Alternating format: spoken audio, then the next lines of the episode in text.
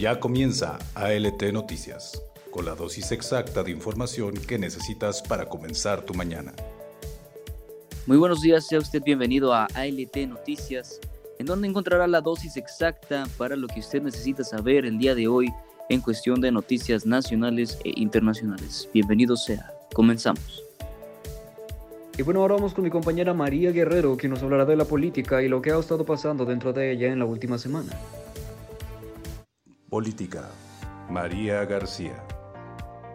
Hola, muy buenos días. Yo soy María García y hoy les traigo la nota de política.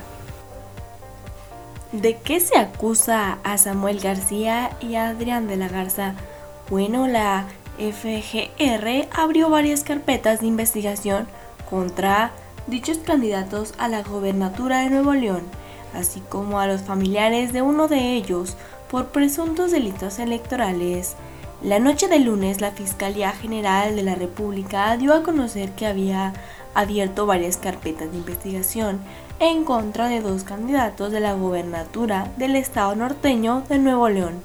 Adrián de la Garza, que va por los partidos PRI, PAN y PRD, y Samuel García, que va por el Movimiento Ciudadano por presuntos delitos electorales pues las irregularidades de la FGR les indaga a ambos políticos, así como a la esposa y al suegro del abandonadero MC. Se le refiere a temas financieros de sus campañas y de comprobarse la responsabilidad de los señalados, perderán su derecho a ser votados en las elecciones del próximo 6 de junio.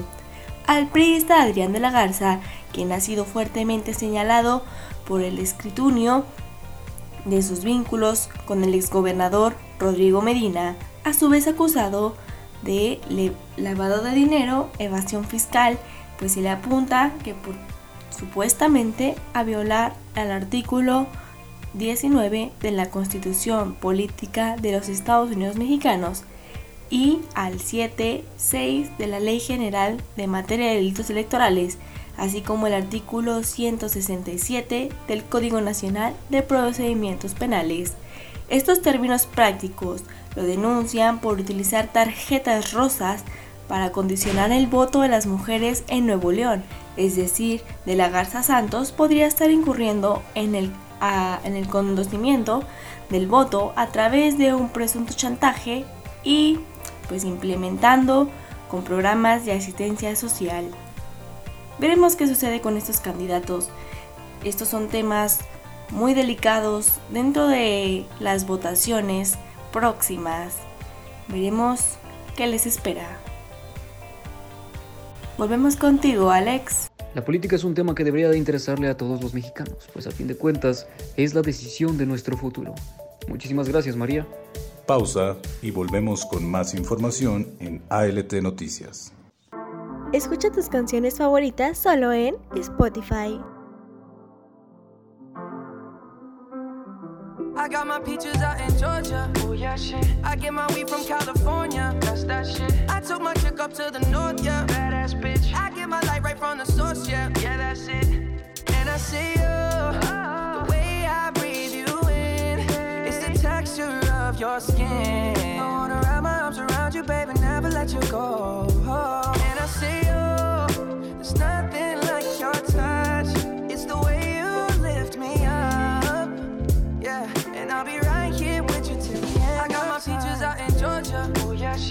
get my weed from California. That's that shit. I took my chick up to the north, yeah. Badass bitch. I get my light right from the source, yeah. Yeah, that's it.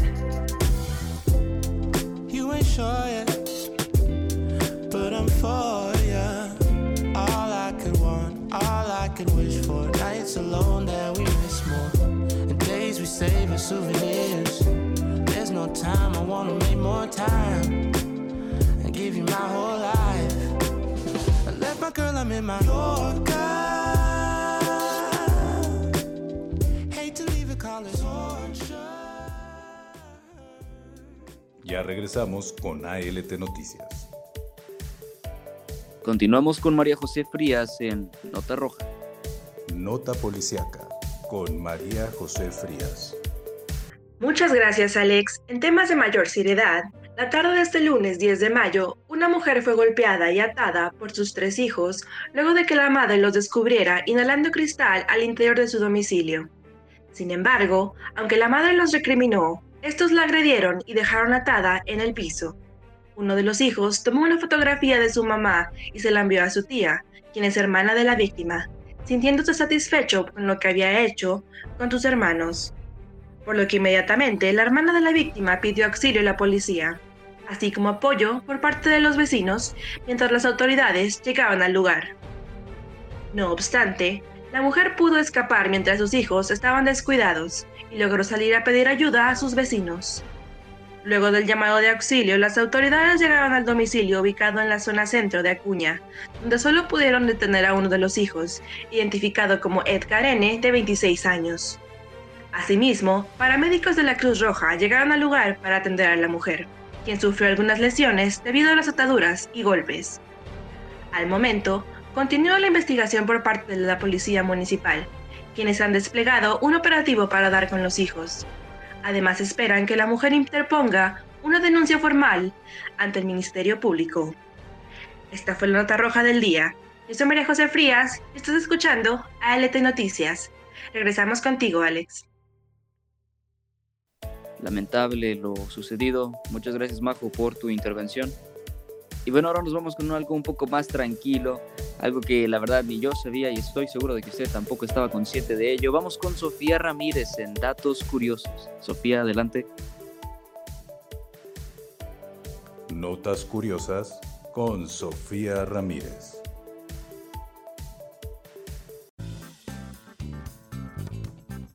Muchas gracias Alex. Comenzamos con las notas curiosas de la semana con Sofía Ramírez. Desde la invención de la bomba atómica, el mundo ha estado en varias ocasiones a punto de un colapso nuclear. Para medir el nivel de peligrosidad y de probabilidad de uno de estos incidentes se creó una herramienta. ¿Sabes lo que es el reloj del apocalipsis? Te contamos todo al respecto. ¿Qué tan cerca hemos estado del juicio final? El reloj del apocalipsis o del juicio final es un reloj simbólico usado por la junta directiva del Bulletin of the Atomic Scientists de la Universidad de Chicago, en el que a las 12 de la noche viene a una destrucción total y catastrófica de la humanidad. En su comienzo, solo se representaba la amenaza de guerra nuclear, sin embargo, actualmente incluyen cambios climáticos y todo nuevo desarrollo en las ciencias y la nanotecnología Vaya, muy interesante esto, me sigue impresionando, la verdad. Muchísimas gracias, Sofía, por esta intervención tan divertida. Ahora continuamos con Eduardo Tobar, que nos tiene lo más destacado de los deportes. Deportes con Eduardo Tobar. Muchas gracias Alex. Y ahora sí, nos toca la noticia más relevante en cuanto a noticias de esta semana. Y como sabemos, lo único que estamos esperando más que nada este fin de semana es la pelea de Saúl Canelo Álvarez contra Billy Joe Sanders. Pero obviamente no podía faltar la polémica como en todo lo que le rodea al Canelo. Y como lo sabemos, bueno, primero Tom Sanders, papá de Billy Joe, amenazó con no pelear si el ring no se hacía más grande, pues decía que el cuadrilátero más reducido en tamaño beneficiaría entre comillas al mexicano. Esto es lo que dio a entender. Después del primer cara a cara realizado el miércoles, también Sanders provocó al tapatío diciéndole que se amaba la carne jugosa mexicana insinuando obviamente a que se dopaba. Esto lo podemos recordar por el caso que le dio positivo de clenbuterol que arrojó este Canelo hace unos tres años aproximadamente, pero en el que aseguraron que fue por consumir carne contaminada, o es lo que nos dieron a entender. Bueno, como saben, la pelea será en el estadio de los Dallas Cowboys y podrá contar con alrededor de 65 mil aficionados, con ello rompiendo el récord de asistencia por una pelea de box en un estadio cerrado. Además de pelear por la unificación de los cinturones, Canelo aseguró que dedicará la pelea a las víctimas del derrumbe de la línea 12 del metro en la Ciudad de México que causó al menos 25 muertes y decenas de personas heridas. ¿Usted qué dice? ¿Espera también con ansias este encuentro? Yo sí. Déjenoslo saber en nuestras redes sociales. Volvemos contigo, Alex.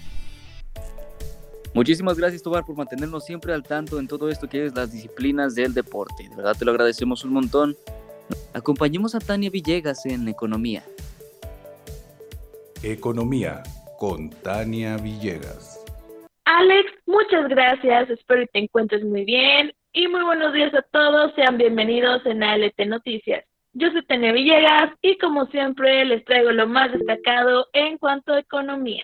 El día de hoy hablaremos sobre las estimaciones de crecimiento en México del 2021 y del 2022. En febrero del 2021, el Instituto Nacional de Estadística y Geografía, INE, estimó una contracción en la economía mexicana de 8.5% en 2020. Las proyecciones de enero del Fondo Monetario Internacional señalaban una recuperación de 4.3% en el 2021 y 2.5% en el 2022. Adicionalmente, en el reporte de abril de 2021, estas estimaciones presentan una mejora de 0.7 y 0.5 puntos porcentuales. De acuerdo con las proyecciones del Banco Mundial, se espera una recuperación de la economía de 3.7% en el 2021 y del 2.6% en el 2022. Dicha estimación publicada en el 2021 presenta una mejora del 0.7 puntos porcentuales con relación a la estimación de junio del 2020. La recuperación prevista en 2021 presupone que las exportaciones aumentarán a medida que la economía de Estados Unidos se recupere y la incertidumbre de la política comercial disminuye la entrada en vigor del tratado entre México, Estados Unidos y Canadá desde julio del 2020. No obstante, el aumento estimado para el 2021 será insuficiente para revertir la caída del BIP en 2020. Además, otros factores que podrían incidir negativamente en el pronóstico es la consolidación fiscal planificada y el menor dinamismo de la inversión. En 2020, la economía mexicana se contrajo en 8.5% a tasa anual. En el primer trimestre del 2020, el BIP se redujo 2.2% tasa anual, mientras que en el segundo descendió hasta 18.6%. En el tercer trimestre, la reducción fue de 8.5% y en el cuarto trimestre la caída fue del 4.5% anual. A partir del tercer trimestre del 2020, la actividad económica mostró señales de recuperación debido al fortalecimiento de la demanda externa, la reapertura en diversas actividades y una mayor movilidad de la población. Dicha recuperación continuó a inicios del cuarto trimestre, no obstante, por debajo de los niveles previos a la pandemia. En el cuarto trimestre, las exportaciones continuaron presentando un desempeño favorable debido al aumento de las exportaciones del sector automotriz. En el tercer trimestre, el consumo presentó un menor dinamismo que se explica por la lenta reactivación del consumo de bienes y servicios de origen nacional. No obstante, en el cuarto trimestre se registró una mejoría en el consumo por las ventas de vehículos ligeros y al desempeño favorable de las ventas de negocios asociados a la Asociación Nacional de Tiendas de Autoservicio y Departamental. La inversión, después de la fuerte caída en abril y mayo del 2020, registró una mejoría entre junio y agosto y nuevamente en octubre y noviembre. En octubre, la actividad industrial registró una mejoría por la reactivación de manufacturas y la minería, en tanto que la construcción permanece en niveles bajos. Por actividades, en 2020 el sector primario creció 2%, el secundario se contrajo 10.2% y el terciario 7.9% a tasa anual. Y bueno, Radio Escuchas, esto ha sido lo más destacado hasta el momento economía. Yo soy Tania Villegas y no dejes de escucharme todos los martes. Continuamos contigo, Alex. Muchas gracias, Tania, por esta interesante intervención. Me parece impresionante este nuevo mundo de tecnologías al que nos estamos adentrando. ¿Sabe usted que lo viral no siempre es bueno o real? Erika Vega nos habla en los espectáculos. Espectáculos con Erika Vega. Muchas gracias Alex, yo soy Erika Vega y les doy la bienvenida a los espectáculos. Como sabemos, la empresaria y socialite Kim Kardashian lleva casi dos décadas siendo el centro de atención de la opinión pública, ya sea por las polémicas que rodean su vida personal, como los alcances que ha tenido su carrera en los últimos años, en que la han nombrado desde la mejor influencer hasta una de las mujeres más ricas del mundo. pero el reconocimiento que acaba de recibir desde la India es algo muy peculiar. Nombraron a una vaca Kim en su honor. La organización Personas por el Trato Étnico de los Animales, o mejor conocida como PETA, en su filial en la India, dio a conocer que como parte de la celebración del Día de las Madres, ha decidido ponerle a una vaca madre que fue rescatada en el nombre de Kim por la celebridad Kim Kardashian, quien ha mostrado compasión por las madres de otras especies, a llevar una dieta libre de lácteos, la cual fomenta entre su familia y sus más de 200 millones de seguidores.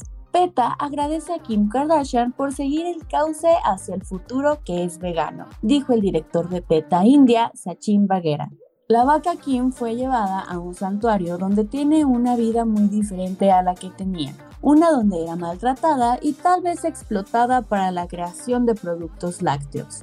Ahora pasa sus días tranquila comiendo césped verde, sorgo, pasteles de cacahuate y forraje de carretilla, al lado de sus nuevos amigos, el buey llamado Sonia y una vaca con el nombre Mina. Si bien la rescatada Kim prefiere pasar sus días tranquilos bajo la sombra y en privado, en los aspectos más importantes es como la humana Kim, devota a su familia y a quien le encanta pasar tiempo con sus amigos.